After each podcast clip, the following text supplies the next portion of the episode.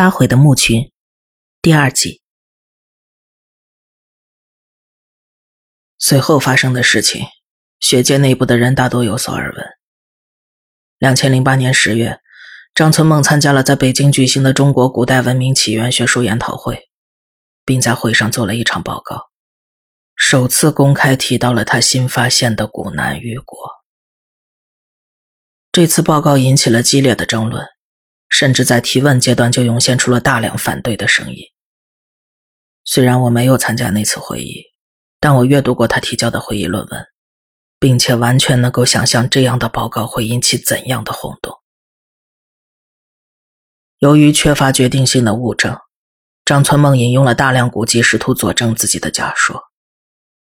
这种做法本来无可厚非，但他在挑选引用的古籍时却犯了一个严重的错误。他所提到的典籍大部分都不是信史，而是一些类似志怪杂谈的古书，像是东晋王家的《十一录》，西汉刘安的《淮南子》，还有那本尚有疑问的《穆天子传》。此外，他还提到了许多备受争议、普遍被学界视为伪经或者赝品的古书，甚至是一些我从未听说过名字的典籍。像是《山海经》中的四卷《昆仑经》，神秘莫测的七卷《玄秘经》，以及那卷据说被始皇帝完全烧毁封禁了的大荒册。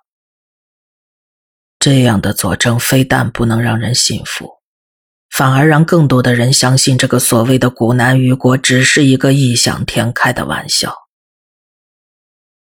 但是，少数不受舆论左右。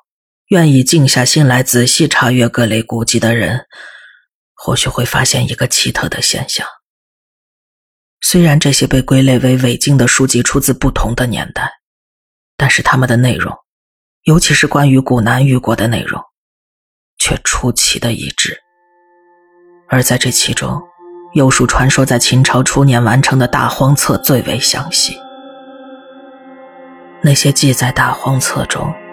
有关古南虞国的传说与神话让人颇觉怪异，甚至有些让人觉得恐惧。根据这些神话的记载，在古蜀西南方的群山里，曾经存在过一个无比强大的帝国，并且可能繁荣昌盛了千百个世代的时间。而那个时候，真正的华夏族还未真正成型，就连古蜀地区也只生活着一群刚刚踏入新石器时代的原始人。根据古籍的记载，那些生活在这片土地上的人被称为虞悔氏，他们可能是一批从西南方的高原地区上迁移下来的居民。至于古南虞国是在什么时候形成的，已经无从得知了。但可以肯定的是，它最终发展成了一个极为强大的帝国。横断山区中部与南部的广阔群山都属于它的领土，甚至就连巴蜀平原也一度被揽入它的势力范围之内。在这个古老王国逐渐没落的晚期，他还曾与新兴的古蜀国展开了大规模的战争。这场战争最终以和解收场。古南虞国放弃了巴蜀平原，退回了群山之中，而古蜀国则需要每年向王国进贡，以维持定下的平衡，避免再开战端。这样的局面维系了大约一千年的时间，也使得大量与古南虞国有关的传说和宗教信仰流入了蜀地。并最终被华夏文化记录了下来。在这个王国里，宗教占据着举足轻重的地位。与其他的早期东亚文明不同，迂回氏并不实行任何形式的自然崇拜或者图腾崇拜。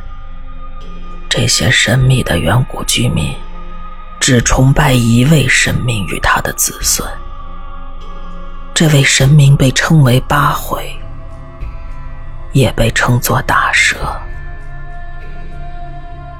于会师认为它是一条巨大的、难以想象的蛇，它的身躯沉在四海之底，环绕八方，将整个陆地缠在其中。而它的头颅则安歇在大地之下的深渊里。八会如此的巨大，只要稍稍活动，就会动摇地底的根基，导致大地的摇晃和山脉的崩塌。因此，它通常会保持静止。正因为这个原因，在古南于国里，任何幽深的洞穴都被认为是神圣的。也是最适宜举行祭祀活动的地方。为了亲近神明，人们都居住在幽深的洞穴之中，并且会聚集在最深的洞穴里举行盛大的祭祀活动。因为这样的地方更接近八会，更容易得到神明的青睐。祭司同样也是王国的统治者，而地位最为崇高的大祭司。同时，也是国家的权力中心，更需要在盛大的祭祀仪式上进行选举。平心而论，抛掉那些明显是神话的内容之后，有关这个古南虞国的记载，并非是什么惊世骇俗的奇想，只是张村梦引用的文字资料太过离经叛道，实在难以获得学界的认同而已。虽然我和他有超过十年的交情，可当别人向我转述起这些消息的时候，我也相信这只是张村梦一厢情愿的幻想而已。他过分沉迷在自己的小发现里，偏执的寻找一切能够为之提供佐证的材料，却忽略了身为考古工作者的根本。有这样想法的人并非独我一个，四川文物考古院的副院长。柯建华教授也有类似的看法，他驳回了张春梦提出的野外考察申请，并且建议他给自己放个长假，一来可以让他放松放松，转变心情；二来也能够让他暂时远离学术圈一段时间，以免给考古院带来不好的影响。但是张存梦显然没有理会副院长的授意。据我所知，在调休获批的第二天，四月二日，张存梦就带着早已准备好的行李和器具前往四川西南的山区展开考察去了。关于这次考察的详情，我无从得知。不过，在张存梦结束考察返回成都时，我曾与他有过一些交流。五月四日，我正在四川大学进行访问，却意外接到了张存梦的电话。他在电话里激动地告诉我，他正在返回成都的汽车上，并且带回来非常惊人的发现。得知消息后，我特意去了一趟北门汽车站，打算为他接风。第一眼看见他的时候，我几乎没有认出来。他穿着一件破破烂烂、满是污渍的大衣，背着一个鼓鼓的帆布背包。留着邋遢的长发和一圈不太整齐的胡茬，左手上还缠着一圈有点发黑的绷带。看到我的时候，他疲倦的身色有了朝气。他张开双臂，一面拥抱我，一面迫不及待地表示这次考察非常成功，因为他发现的东西超出了所有历史学家的想象，甚至可能完全颠覆现有的考古学观点。我记得张存梦兴奋地说了很多话，但却没有透露任何实质性的内容。他巧妙避开了能够透露信息的话题，只是一味地强调这次发现的重要性。当然，我能够理解他想在正式公开发现前保持神秘的想法，因此并没有深究。我记得自己问过他有关左手绷带的问题，他告诉我。那是因为他摔倒在了一个陶罐上，所以被打碎的陶片给划伤了。而且他还从背包里拿出了几片陶片让我研究，告诉我这就是从打破的陶罐上取下来的。虽然没有专业的工具，但我依旧能够看出那几片陶片有着非常精致的做工，在较大的几片陶片上都有着绘画的痕迹。虽然只有一部分图案。但我依旧认出画的是某种蛇形动物，因为它的画工非常精细，甚至准确地画出了鳞片的纹路，有着强烈的现实主义风格。如果陶片的年代真有张存梦说的那么古老的话，这应该是媲美，甚至超越阿尔塔米拉壁画的杰作，因为陶片是弯曲的，远比平坦的颜面难以把握。而绘制陶片的人却如此巧妙地利用了这种弯曲，让画中的蛇看起来就像缠绕在陶片上一样。但是在研究陶片的时候，我一点也不觉得激动，反而有种说不出来的心烦意乱。那些陶片隐隐约约散发着一种略带腥味的奇特臭味，让我本能地感到厌恶。张存萌告诉我。那种气味是装在罐子里的液体的气味。他摔倒在罐子上的时候，罐子里还有小半罐液体，这些液体溅了他一身，所以他很熟悉这种味道。他觉得可能是某种发酵酒或者自制草药，对此我有点怀疑。而后我又与他谈论了一些别的话题，并且将他送回了家中。老实说。我当时有些心不在焉，但就连我自己也说不出是为什么。陶片上的古怪气味给我造成了难以形容的影响，甚至当张存梦将陶片包好收回背包后，我依旧神经质的觉得自己还能闻到些许微弱的气味。另一方面，张存梦的言行举止也显得有些狂躁，像是处在一种怪异的亢奋状态。但是考虑到他的新发现，这种表现似乎并不奇怪。可我万万没有料到，这是我与张存梦最后一次见面。在会面后的第三天，我结束了四川大学的访问之旅，搭乘飞机回到了杭州。接着，在七天之后，我又给张存梦打了个电话，试图打听他的工作进展。因为对于任何考古工作者来说，一个全新的远古文明都有着难以抗拒的魔力。但接电话的是他的妻子王运，而更让我错愕的是，王运伤心地告诉我，张存梦在四天前因为严重的焦虑症和狂躁症，被送进了精神病院。根据王运的叙述。张存梦自考察回来后就显得特别焦躁，一直将自己关在书房里开展他的研究。那段时间里，他几乎从不休息。他不允许任何人去碰他带回来的研究资料。期间，王运曾想趁他休息的时候帮忙整理书桌，却让张存梦勃然大怒，从此不再允许任何人踏进他的书房半步。两人发生了激烈的争吵。王云最后负气回了娘家，不再理会张存梦。接着，在五月十日晚，邻居打电话告诉他，他家起火了。待王云赶回家后，才知道，张存梦在书房里放了一只金属盆，烧掉了自己整理好的所有资料和考察笔记。在销毁期间，他不慎引燃了纸篓，最后烧掉了整个书房。万幸路人发现及时，火势没有扩大，张存梦也只是受到了一些惊吓，并没有受伤。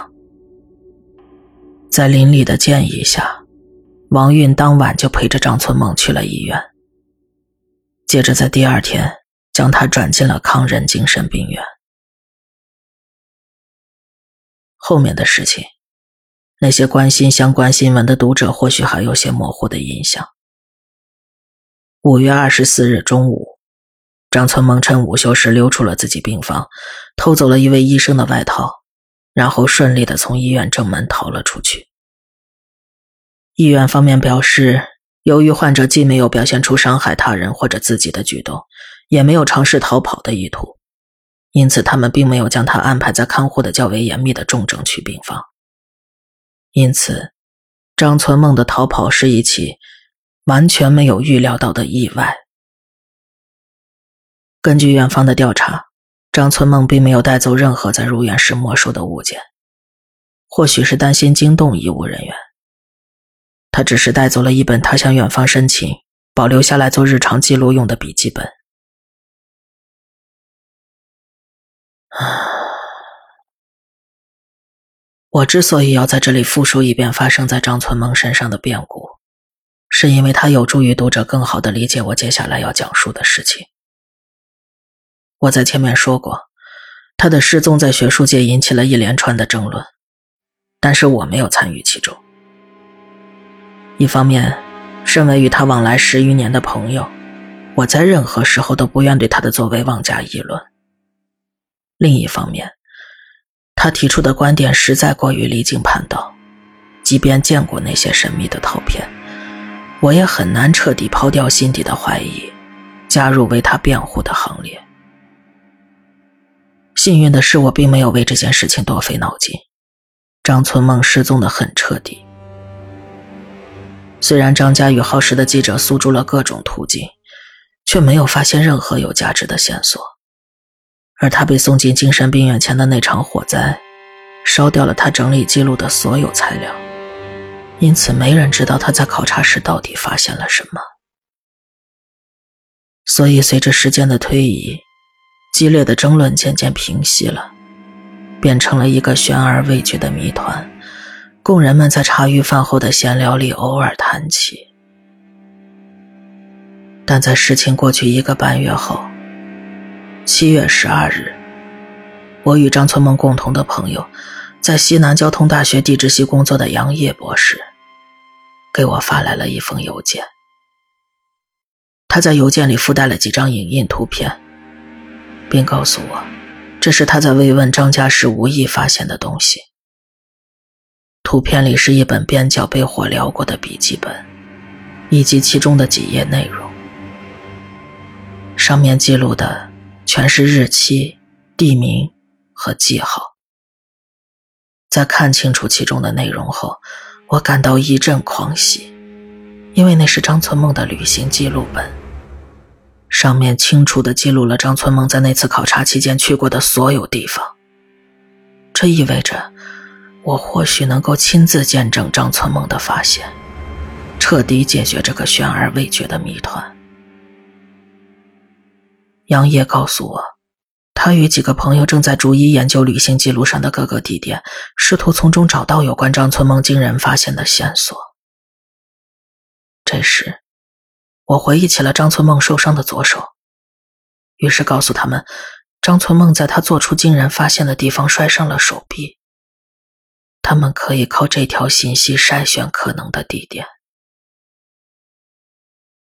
从我这里得到新信息后，他们加快了筛选的速度，并且很快就将目标放在了张存梦最后到访的考察地点上——某座位于雅安市石棉县栗子坪乡附近，名叫老瓦林的小村寨。但是，我们查阅了各级行政地图。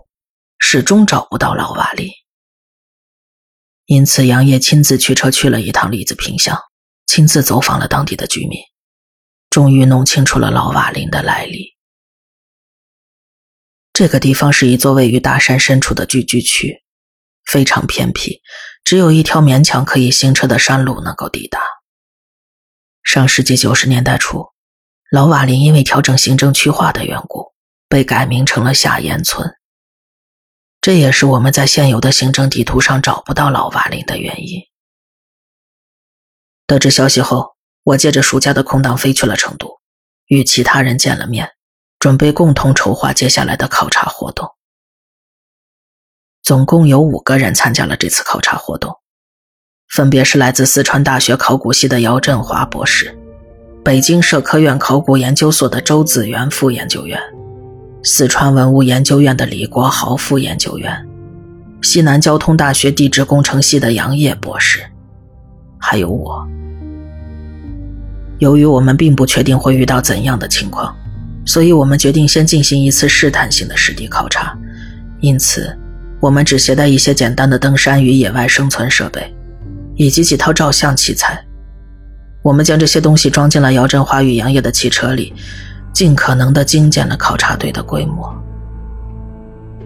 七月二十二日上午，我们驾驶着两辆汽车离开了成都，出发驶向石棉县。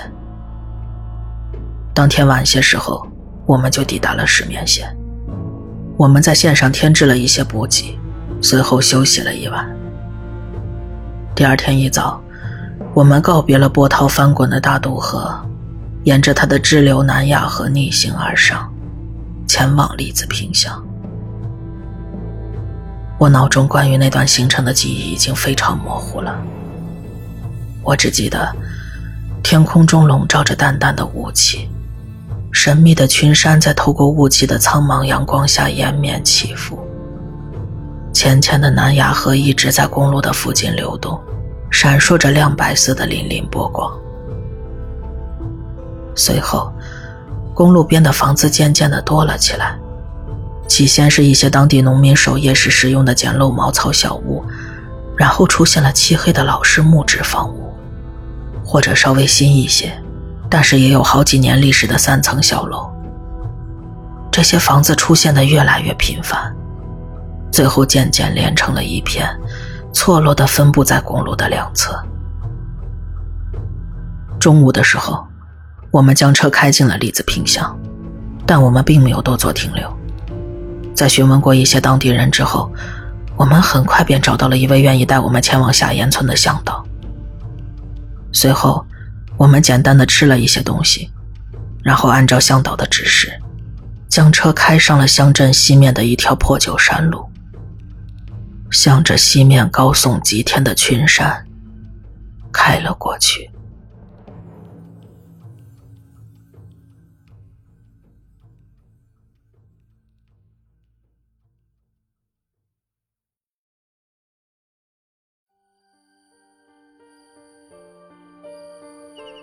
本期小黑屋故事就到这里。